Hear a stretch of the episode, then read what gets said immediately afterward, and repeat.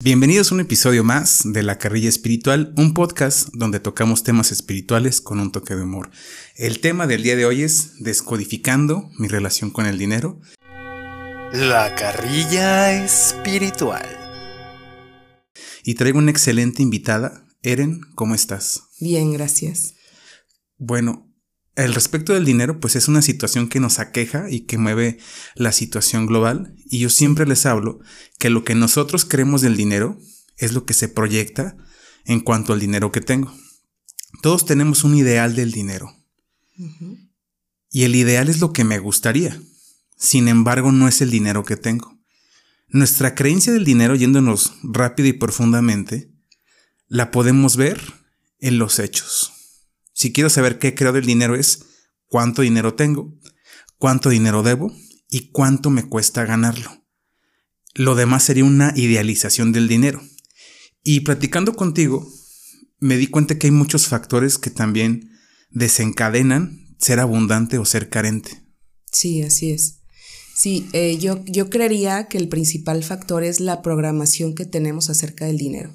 Es decir, todos tenemos un código del dinero o un programa del dinero que fue creado desde que estábamos chiquitos y que ese código fue creado con diferentes eh, circunstancias, digamos. Es, decir, ese código que nosotros tenemos ya en la edad adulta se creó a través de lo que vimos, lo que escuchamos y lo que experimentamos también. Entonces esa es la manera en la que nosotros tenemos ya nuestro programa del dinero y ese programa nos genera pensamientos, los pensamientos nos generan sentimientos, los sentimientos nos llevan a, nuestras acciones y nuestras acciones nos van a dar un resultado, que, va a ser, pues como bien lo dices tú, el resultado real que tenemos en relación al dinero que tenemos. Entonces, el código que yo genero en mi programación por el dinero que tengo viene de la familia. Exacto. Yo recuerdo mucho que había ocasiones en, en mi vida, y no lo cuento como un lado víctima, sé que me que me sirvió mucho, que yo decía, bueno, deja desconecto el refri, ¿no?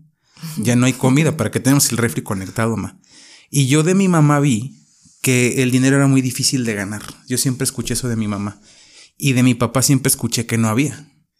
Entonces, cuando yo comencé a hacer conciencia, dije, esa es una idea de ustedes. Entonces, hay herencia, así como hay un código, complementando lo que dices, que se añade con lo que yo experimenté y vi, hay otro código transgeneracional. El código transgeneracional es mi abuelo perdió el dinero, mi padre interpreta esta información y yo como nieto digo, como él lo perdió, mejor no hago dinero porque si lo tengo lo voy a perder y me van a, dañar. Eso todavía está transgeneracional. Es una forma de ir añadiendo este código. Sí, claro. Otro es una fidelidad. No sé si has visto que hay gente que se siente mal porque tiene más que sus hermanos. Sí, sí.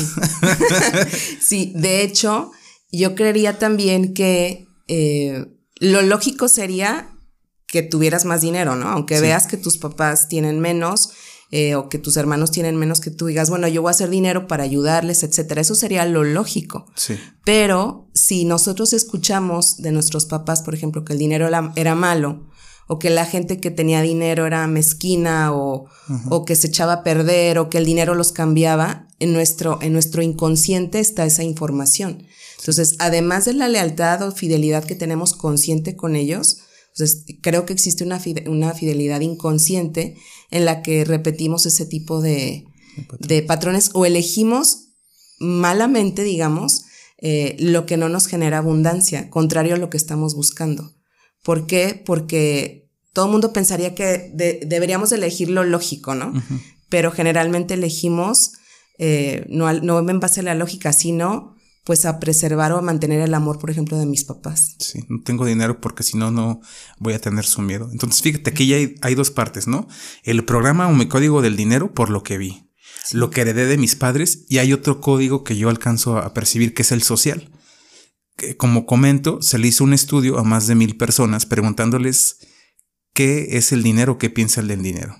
Y la mayoría contestó difícil de ganar Solo las personas mafiosas lo tienen y muy pocos contestaron es un medio para materializar mis deseos y mis metas. Entonces, fíjate qué es lo que piensas. Ahora, en cuanto a dar el dinero, yo siempre comparto que el dinero se da desde la abundancia.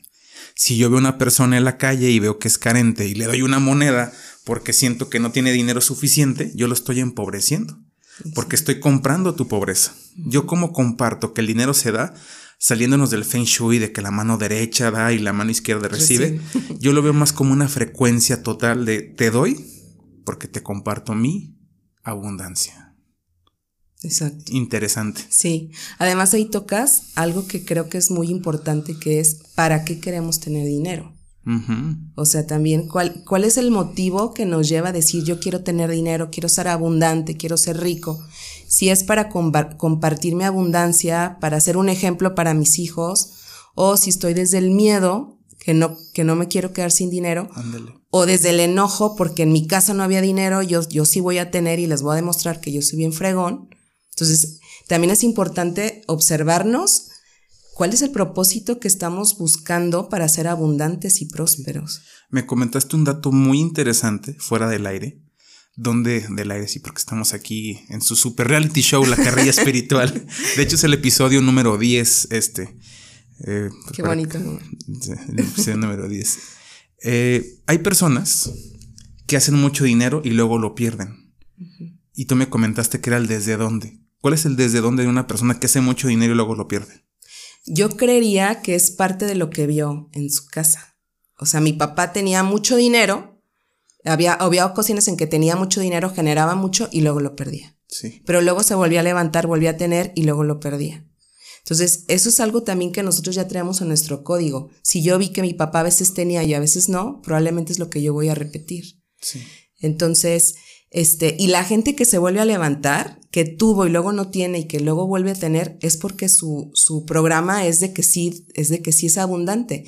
Simplemente creo que deberíamos de ahí ir a la raíz y ver por qué no empezar a, a ser abundante y entonces ir creciendo nuestra abundancia y no volver a caer en ese círculo de tener luego perder, tener luego perder.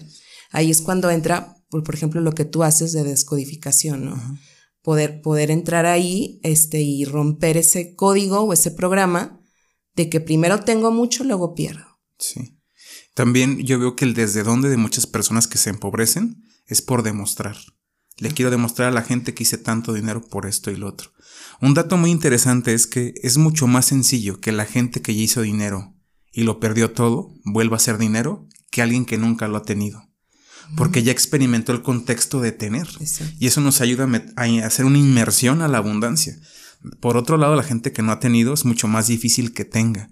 Hicieron un experimento con un grupo de estudiantes de una universidad de bajos recursos y una universidad de recursos altos. Se les dio el mismo dinero y las mismas condiciones para poner un negocio. Y las personas de bajos recursos llevaron a la quiebra su negocio y las personas que venían de una familia acomodada, como en su información estaba la abundancia, tuvieron un negocio próspero. Sí. Fíjate, eso que comentas, me gustaría añadir como un ejemplo, ¿no? O sea, yo, yo como entiendo el código del dinero o el programa del dinero es, podemos tener un programa eh, pensando en una maqueta, de una maqueta chiquita, una casa chiquita, puede ser una mente pobre, una, una maqueta mediana, una que somos de clase media, por ejemplo, y una, una maqueta muy grande o inmensa que sea de una persona que tiene una, una mente millonaria. ¿no? Entonces, creo que la gente cuando recibe grandes cantidades de dinero, por ejemplo, hay gente que se gana la lotería, si no modifica su maqueta, pues no le va a alcanzar mucho tiempo el tener ese dinero en esa maqueta chiquita y lo va a terminar perdiendo, o sea, lo va a terminar deshaciéndose de él porque en su maqueta, en su programa del dinero no cabe tal cantidad de, dinero, que es precisamente lo que tú estás comentando. De hecho, hubo un estudio también de qué ocurría con las personas que se volvían millonarias en Estados Unidos. A los siete años perdían toda la fortuna y hasta más pobres quedaban, se iban a la bancarrota. ¿Cuáles son los hábitos o los códigos que tiene una persona millonaria? ¿Cuáles son los pensamientos o conductas de una persona millonaria? Yo, yo creo que el principal ingrediente de una mente millonaria eh, sería, ahora no quiero hacer una distinción, no quiero decir que la mente pobre sea mal, sea mala o que la mente millonaria sea bueno o lo mejor, simplemente los ricos son ricos porque piensan como ricos y los pobres son pobres porque piensan como pobres.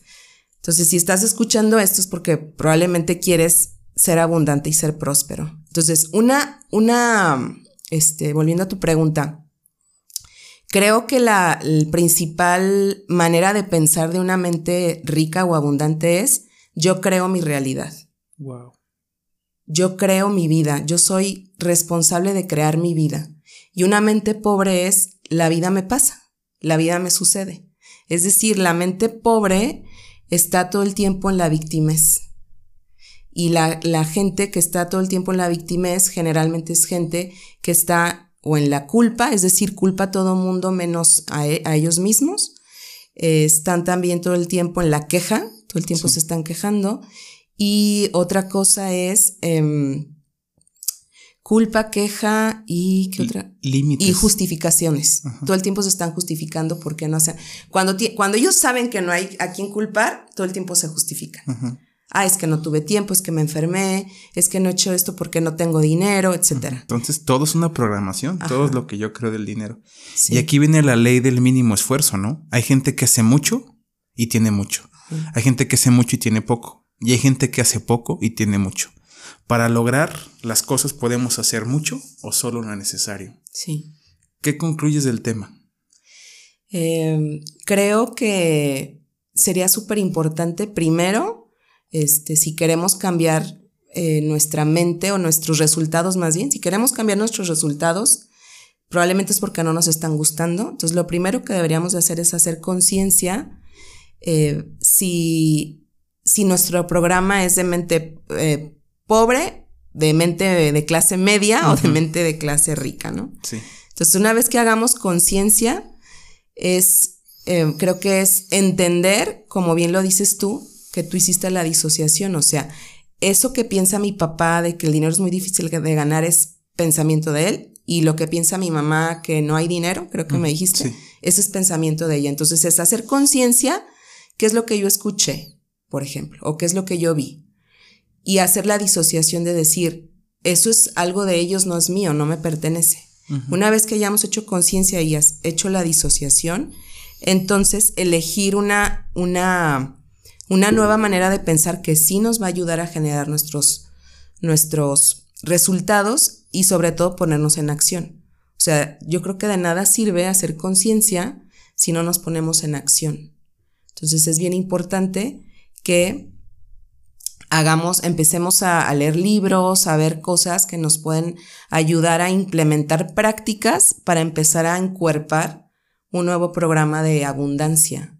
Hay algo que le aprendí a, a una de mis maestras que era eso, o sea, decía ella, este, las prácticas lo que hacen es que encuerpan tu manera de ser, o sea, la tienes encuerpada.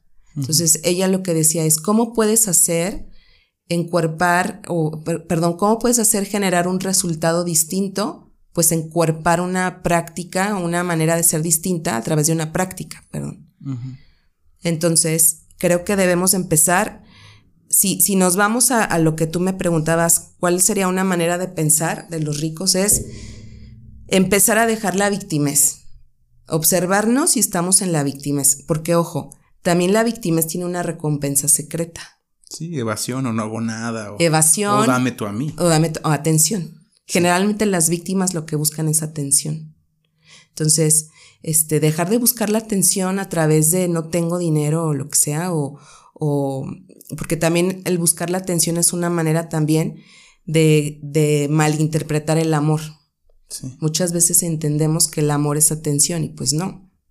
Entonces, creo que debemos de primero observarnos si estamos en la víctima y hacernos cargo de nuestros resultados y empezar a, a saber que podemos crear lo que, lo que queremos crear para nuestra vida en relación a la abundancia y desde dónde, o sea, también para qué lo queremos hacer, desde dónde lo queremos lograr. Muy bien. Solo para concluir, no esperes que la gente invierta en ti, en tu servicio, tus productos o lo que ofreces, si ni tú inviertes en ti. Un excelente paso para crear abundancia es ese. Por otro lado, si te la pasas desesperado buscando el dinero, el dinero se va a alejar. Igual ocurre cuando una chica es cotejada por un hombre que está muy insistente la chica se aleja, siente que hay algo que no funciona desde ahí. Desesperación genera más desesperación. Trabaja tus ideas, tus pensamientos, el merecimiento y lo que vales y va a ser mucho más sencillo comenzar a materializar el dinero ya que nos ayuda a cumplir algunos de nuestros deseos. Sí. ¿Algo más que quieras agregar? No, pues nada, que todo, creo que todo, creo que cuando nos hacemos conscientes, este, y estamos dispuestos a transformarlo, solamente hay que ponernos en acción. Nadie va a hacer el trabajo por nosotros. Muy bien. Muchas gracias. Y te invito a una segunda parte. Sí. Para seguir hablando de esto. ¿Dónde te puede encontrar la gente? Me pueden encontrar en, en mis redes, estoy como Eren González. En Instagram estoy como Eren González MX. TikTok estoy igual. En Facebook estoy igual, Eren González. Y este, y bueno, además de, de, de, dar estos temas del dinero, em, soy coach transform soy coach este, ontológico y creo que eso es una muy buena herramienta eh, como para crear un plan de trabajo para que puedas implementar, por ejemplo, prácticas. Eso te, serviría, te serviría mucho. Y sobre todo que te escriban para la cultura del ahorro, para que la gente que desea comenzar a ahorrar, que puede y que tiene, que los ayudes a que su dinero les dé más rendimiento, ¿no? Dinero y seguridad. Exacto. O sea, yo siempre, cuando me piden, eh, cuando doy citas con el tema del ahorro, siempre hago el hincapié que es para su libertad financiera. O sea, también es bien importante desde dónde, desde dónde ahorramos, porque si estás ahorrando desde, ah, es que rato no voy a tener, tengo que ahorrar, pues es lo que vas a generar, que estás en el miedo. Entonces yo siempre les digo, ok, tu ahorro es porque estás creando tu libertad financiera, estás trabajando para tu retiro, etc. Y me gustaría agregar algo súper importante, que a lo mejor no es el tema, pero este, también, eh, conforme lo que he leído, entiendo que todos tenemos programas diferentes del dinero, ¿no?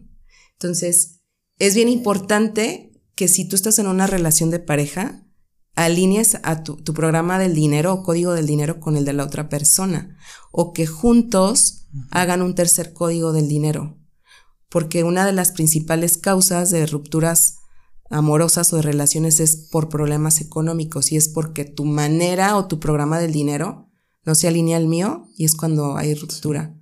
Entonces es también súper importante. El, tema del dinero creo que, que abarca muchos temas. Sí. Sí, imagínate el, código como que me comentabas, ¿no? Alguien en la pareja tiene el código de ganar y el otro de gastar, pues ahí se encuentran. Sí. Modifiquemos nuestros códigos. Muchísimas gracias, Eren. Eh, aquí pondremos tu, WhatsApp para que te sigan tus redes. Y un episodio más de la carrera espiritual. Próximamente, episodio número 2, descodificación del dinero. Hasta la próxima. Gracias. Muy bien. ¿Sí? ¿Te gustó?